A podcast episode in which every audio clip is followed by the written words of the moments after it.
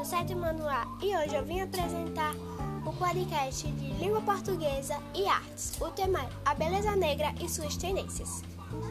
Beleza negra.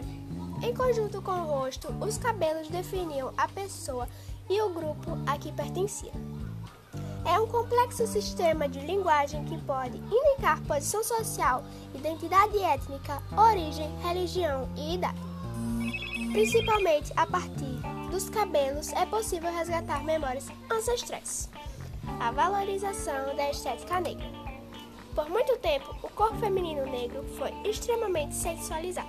O cabelo crespo qualificado como ruim e os traços grossos como exóticos. Ou seja, nenhuma das características negras eram consideradas belas.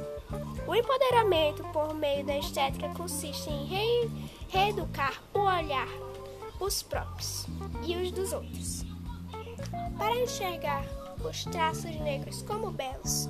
O nariz largo, o rosto angular, a boca grande e o cabelo crespo e volumoso. E ao contrário do que muitos pensam, reconhecer-se bela pode ser um processo longo, solitário e doloroso para uma mulher negra. E foi isso.